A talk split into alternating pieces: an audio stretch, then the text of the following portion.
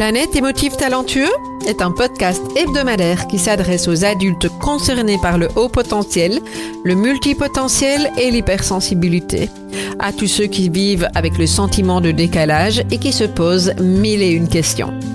Vous découvrirez des clés pour vivre pleinement votre singularité de façon authentique par le biais d'entrevues avec des experts du haut potentiel et de l'hypersensibilité, des témoignages ainsi que des épisodes solo relatant de nombreux conseils dans le domaine. Planète émotif talentueux est animé par Nathalie Alsten, senior coach, thérapeute, auteur du livre Émotif talentueux, être soi autrement et fondatrice du congrès Douance, le seul congrès virtuel en francophonie destiné aux adultes surdoués et hautement sensibles. Bienvenue chez vous en direct de la planète Iti.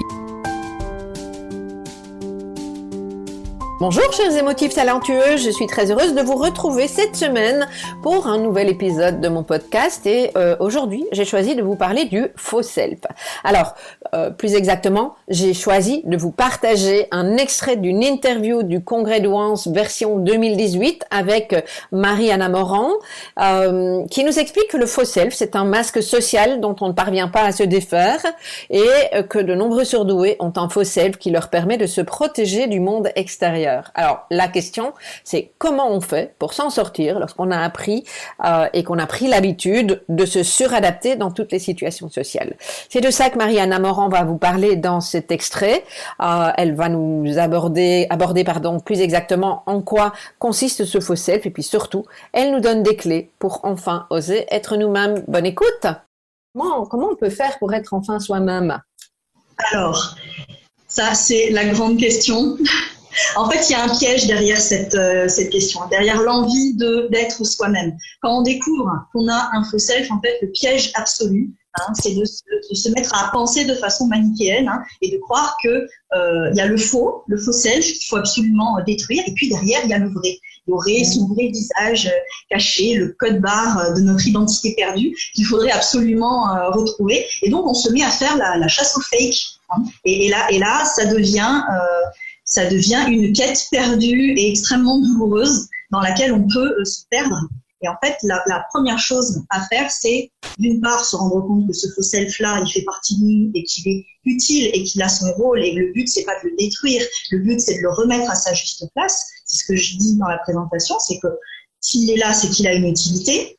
C'est lui qui nous a permis de survivre pendant toutes ces années. Donc, il faut pas non plus euh, trop, euh, trop lui vouloir du mal. Hein. C'est grâce à lui qu'on est toujours là. Donc, donc, on peut aussi, on peut aussi lui dire merci et se rendre compte de la chance qu'on a eu d'avoir ça.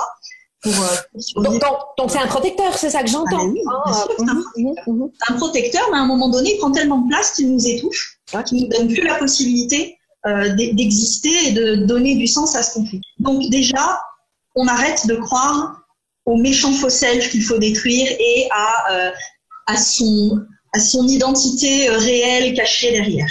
Euh, ce que Winnicott appelle le vrai self, ce n'est pas euh, un vrai visage et une vraie. Euh, il y, y, a quelque chose de l'ordre du mythe de la vérité souvent quand on se dit je, je retrouve mon vrai self. Le vrai self, c'est pas une identité perdue et bien cachée, c'est la créativité de l'enfant qui joue. Alors, en fait, comment on retrouve cette créativité? En fait, il faut reprendre le processus là où il s'était arrêté. En fait, donc le, le faux self qui a pris, il a pris toute la place parce que l'enfant ne s'est pas senti compris, entendu, rassuré parce que euh, personne n'a réussi à, le, à, le, à faire en sorte qu'il se sente en sécurité. Et donc, qu'est-ce qu'il va falloir faire? Il va falloir euh, comprendre que si aujourd'hui on a un faux self, c'est parce que euh, bon, on a manqué de ce sentiment de sécurité et de contenance. Et puis, ce qui se passe, c'est que si on l'a toujours, ce faux self, ça veut dire qu'aujourd'hui encore, on fait confiance à personne. Oui. C'est-à-dire qu'on ne laisse personne accéder vraiment à notre vulnérabilité. On ne laisse la parole de personne nous toucher réellement, nous apaiser réellement. Et même quand certains essaient de le faire, ben, ça glisse. C'est-à-dire que, par exemple, la, personne qui a un, faux self euh, défensif euh, fermé, euh, quand vous lui parlez, ben, le, faux self, il fait, écran, c'est-à-dire qu'il va empêcher euh, cette parole-là, si elle est trop, euh, si elle est susceptible de perturber émotionnellement intérieurement, on va la laisser à distance. Elle va glisser. Les, les, les câlins, les mots doux, tout ça, ça peut euh, rester. Euh, on a l'impression que ça ne nous touche pas, que ça ne nous affecte pas. En fait, c'est que ça nous affecterait trop si on n'avait pas la barrière.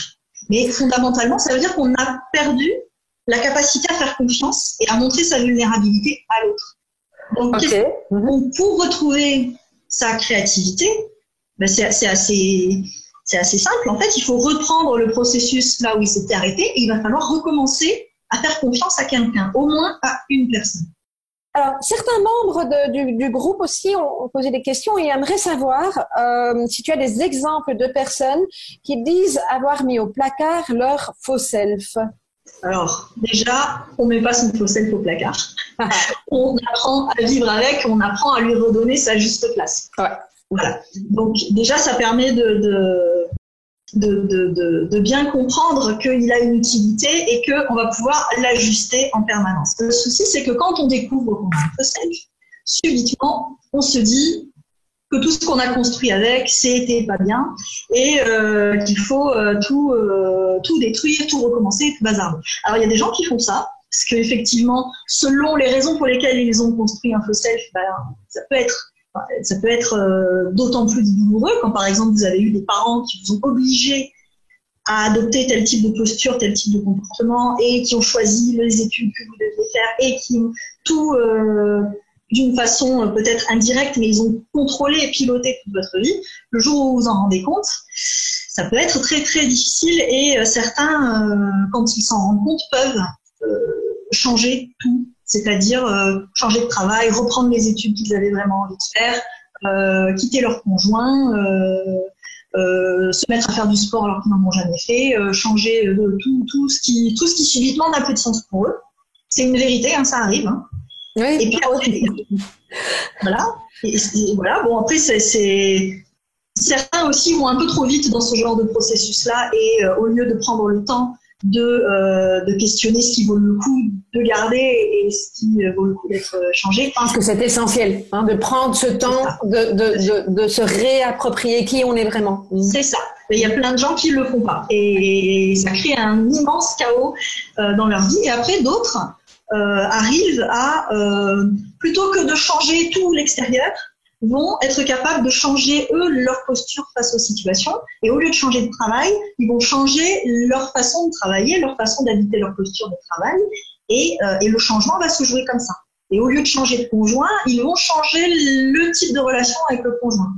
Et pareil avec les gens qui fréquentent. Donc c'est deux façons de faire. Et, et euh, moi, j'ai tendance à penser que la deuxième est plus, euh, comment dire, va permettre un changement avec moins de heurts et moins de, moins de chaos. Il y a une métaphore, je ne sais pas jusqu'où elle est juste, euh, je la teste avec toi. La métaphore qui me vient, c'est que euh, quand on, on, prend la deuxième solution, qu'on change de l'intérieur, on construit les fondations sur lesquelles on va on, on, va continuer à, à, à penser euh, tout le reste, j'ai envie de dire. Okay euh, et c'est pas parce que on, est en train de reconstruire ces fondations qu'il faut tout raser et tout recommencer. Exactement. D'autant que ce qu'on a construit, le, le fossile fait partie de nous aussi. Donc ce qu'on a construit avec lui, c'est pas forcément devenu insignifiant tout d'un coup. Hein. Ça a aussi des, bonnes choses. Après, la question, c'est comment est-ce que nous, on peut essayer d'y insuffler euh, un peu plus de vie, un peu plus de nuance, un peu plus de, euh, dire, un peu plus de sens. On a le droit de réécrire le sens pour nous sans forcément euh, tout, euh, tout raser. Oui, bien sûr. Et, et tout l'intérêt aussi d'accueillir le fait que ce faux self, effectivement, a eu un rôle protecteur et, euh, et, et, ne pas nier cet aspect-là des choses. Je trouve que c'est plus facile à accepter vu de cette façon-là. Enfin, en tout cas, pour certaines personnes, peut-être pas pour tout le monde. Mais, Ça dépend de la façon dont ça, ça dépend de pourquoi il a été construit. Oui une, euh, une, question encore, c'est la construction euh, du fossile est-elle spécifique aux personnes à haut potentiel ou et existe-t-il des clés spécifiques pour les HP Alors, le, le fossile, c'est pas spécifique aux HP, hein, c'est tout le monde est susceptible d'en construire un. Seulement, les particularités des publics HP font que euh, c'est un mécanisme de défense qu'ils utilisent beaucoup parce que euh, un, enfant qui n'a pas été diagnostiqué, par exemple, va avoir beaucoup plus de chances de se sentir incompris dans sa différence de façon constante. Euh, il peut avoir une sensibilité et des crises d'angoisse euh, intenses que les adultes ne comprennent pas forcément parce que parce qu'ils ne s'attendent pas forcément à ce qu'un enfant de cet âge ait des, débats existentiels aussi poussés et donc ils ne vont pas autant contenir parce qu'ils ne comprennent pas qu'il se passe ça.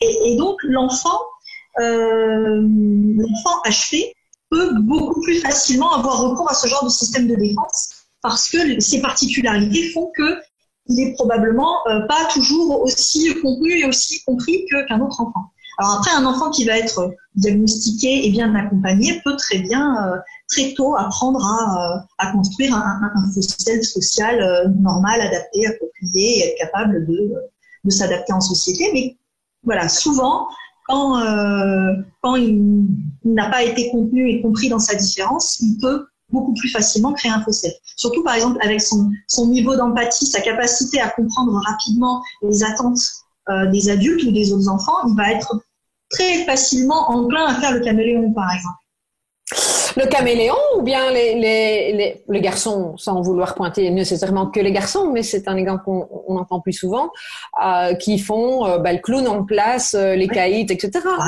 C'est l'autre forme de, de, de enfin une autre expression dont tu as parlé tout à l'heure. Après, est-ce qu'il y a des clés, parce que j'ai pas répondu entièrement à la question, après, est-ce qu'il y a des clés spécifiques au, au HP Je dirais que le, le processus en lui-même, pour euh, retrouver sa créativité son nourrir c'est le même. Le danger, j'ai remarqué chez les publics HP, c'est que euh, ils vont avoir du mal à choisir la figure contenante, la figure euh, rassurante, parce que comme ils ont une capacité intense à repérer les failles et les défauts des autres, subitement, ils sont en recherche de euh, euh, du parent idéal, de la maman parfaite, de la de la. Et donc, j'ai de temps en temps, j'ai des clients qui me disent, vous comprenez cette copine-là, euh, je peux pas me confier à elle. Moi, un jour, je l'ai vu boire un coup de trop. Euh, maintenant, je plus confiance en elle. Mmh, quelque chose de très binaire. Mmh, mmh.